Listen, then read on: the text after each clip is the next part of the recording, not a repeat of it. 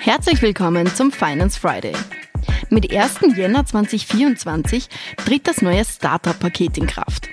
Bevor wir uns den Inhalten des Pakets widmen, vielleicht noch eine ganz generelle Frage. Wieso braucht es ein eigenes Paket für Startups in Österreich? Weil Startups in Österreich ein ganz wesentlicher Wirtschaftsfaktor und ein großer Treiber auch für Innovationen äh, sind. Dadurch leistet die Szene einen ganz wichtigen Beitrag für die digitale Transformation und die ökologische Transformation unserer Wirtschaft und Gesellschaft. Und außerdem konnten wir in den letzten Jahren eine dynamische Entwicklung in der heimischen Startup-Szene insgesamt beobachten. Seit 2011 wurden in Österreich mehr als 3300 Startups gegründet und damit umfasst der österreichische Startup-Sektor aktuell mehr als 25.000 Beschäftigte. Und deshalb war es uns wichtig, hier an den richtigen Schrauben zu drehen, um die Branche auch zu unterstützen. Ja, apropos Unterstützung, vielleicht kommen wir gleich konkret zum Paket und den Maßnahmen, die es beinhaltet. Gerne. Unser Ziel war es, den Standort Österreich für Jungunternehmerinnen und Jungunternehmer noch attraktiver zu gestalten und dafür haben wir uns mit Vertreterinnen und Vertretern der Branche auch intensiv ausgetauscht und ein aus meiner Sicht sehr gutes Paket geschnürt. Einerseits durch abgabenrechtliche Erleichterungen bei der Mitarbeiterbeteiligung beispielsweise und andererseits mit gesellschaftsrechtlichen Maßnahmen zur Förderung von Unternehmensgründungen. Sie haben jetzt gerade unter anderem die abgabenrechtlichen Erleichterungen angesprochen. Was kann man sich darunter vorstellen und warum braucht es die überhaupt? Startups sind aus Liquiditätsgründen häufig nicht in der Lage, höhere Gehälter für dringend benötigte, hochqualifizierte Arbeitnehmerinnen und Arbeitnehmer zu leisten.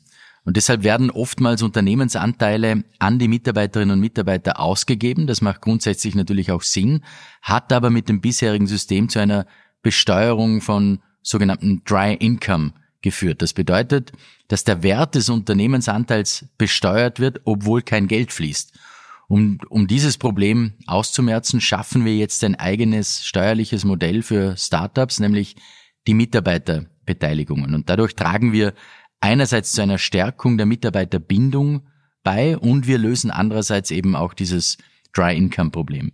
Ab kommendem Jahr erfolgt eine Besteuerung nicht wie bisher schon bei der Einräumung der Mitarbeiterbeteiligung, sondern es gibt einen Besteuerungsaufschub, in der Regel bis zum tatsächlichen Verkauf der Anteile. Also vereinfacht gesagt müssen künftig erst Steuern bezahlt werden, wenn auch wirklich Geld fließt. Was setzt denn jetzt so eine Startup-Mitarbeiterbeteiligung voraus? Also welche Voraussetzungen müssen dafür erfüllt sein? Es gibt äh, drei äh, große Voraussetzungen. Zum einen äh, da darf das Unternehmen maximal 40 Millionen Euro Umsatz generieren. Zum Zweiten äh, maximal 100 Arbeitnehmerinnen und Arbeitnehmer beschäftigen. Und zum Dritten äh, müssen die Anteile binnen zehn Jahren Abgründung äh, auch abgegeben werden. Der zweite Teil des Pakets, Sie haben es vorhin schon erwähnt, beschäftigt sich mit gesellschaftsrechtlichen Maßnahmen zur Förderung von Unternehmensgründungen. Was fällt da darunter? Ja, hier schaffen wir eine neue Rechtsform, die flexible Kapitalgesellschaft, FlexCap, kurz gesagt, und senken das GmbH Mindeststammkapital auf 10.000 Euro. Damit senken wir die Mindestkörperschaftssteuer um rund zwei Drittel und entlasten alleine durch diese Maßnahme Jungunternehmerinnen und Jungunternehmer um rund 50 Millionen Euro pro Jahr. Also zum Vergleich, die Mindestkörperschaftssteuer hat bisher jährlich 1750 Euro bei einer GmbH betragen und durch unsere Maßnahmen reduzieren wir die jährliche Mindestkost bei GmbHs auf 500 Euro. Das ist eine Reduktion um über 70 Prozent. Und durch diese Senkung bleibt den Unternehmen natürlich mehr finanzieller Spielraum dann auch für Investitionen. Diese Entlastung ist daher insbesondere in Zeiten hoher Inflation ein sehr wichtiger Impuls und auch eine massive Unterstützung für die Unternehmerinnen und Unternehmer. Außerdem sorgen wir mit diesem Maßnahmenpaket für eine weitere Attraktivierung unseres heimischen Wirtschaftsstandorts und damit für den Erhalt und den Ausbau unserer Wettbewerbsfähigkeit. Anlässlich des Startup-Pakets hat Finanzminister Magnus Brunner diese Woche das 2019 gegründete Wiener Startup Fiscally besucht. Beim Besuch vor Ort konnten wir mit Geschäftsführer Johannes Ferner über das Unternehmen, das Startup-Paket und den Startup-Standort Österreich sprechen. Ja, Fiscally, das kann man sagen, ist eine österreichische Start-up-Erfolgsgeschichte. Vielleicht starten wir ganz generell, was macht denn Fiscally eigentlich? Ja, freut mich heute äh, da zu sein und ähm, über Fiscally zu erzählen. Unsere Mission ist es, die Einhaltung von Vorschriften und Regulativen zu vereinfachen und intuitive Lösungen anzubieten, die das Wachstum und die Fairness in der Geschäftswelt fördern. Wir wollen eine Zukunft gestalten, in der regulatorische Prozesse nicht länger eine Hürde, sondern ein Katalysator für transparentes und ethisches äh, Unternehmenswachstum sind. Wir haben Fiscally 2019 gegründet ähm, Fiscally entwickelt Cloud-Lösungen für Fiskalisierung, also die Verhinderung von Steuerhinterziehung an Kassensystemen. Fiscally, du hast es vorher schon erwähnt, wurde 2019 in Österreich, genauer gesagt in Wien gegründet. Wie habt ihr, wie hast du den Gründungsstandort Österreich empfunden? In Österreich hat man eine sehr schöne äh, Förderlandschaft. Ähm, gleichzeitig auch einen sehr hohen Lebensstandard, der jedoch mit einer hohen Abgabenlast äh, dann auch für Startups und für Unternehmen einhergeht. Ähm, als Startup hat man den Vorteil, hier sehr viele Förderprogramme äh, zu sehen, beispielsweise von AWS, FFG äh, etc. Es gibt äh, hier ein sehr breites Portfolio.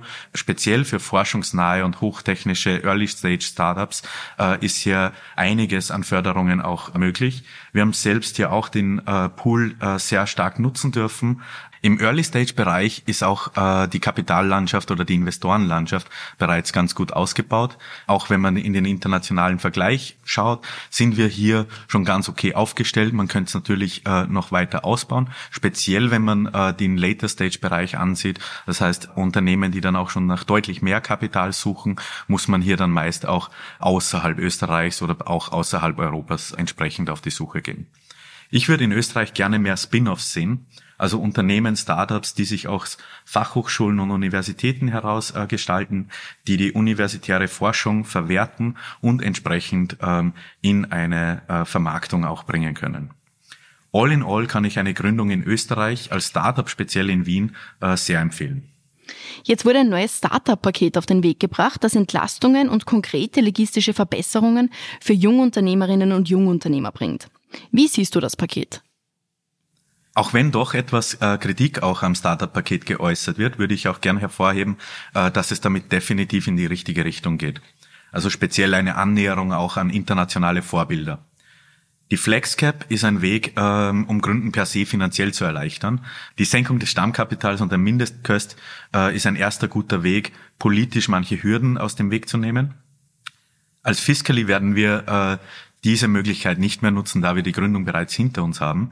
Äh, freue mich aber, dass zukünftige Gründer, äh, die somit auch mit weniger Kapital in uns Unternehmertum starten können, hier nun einen Vorteil genießen können.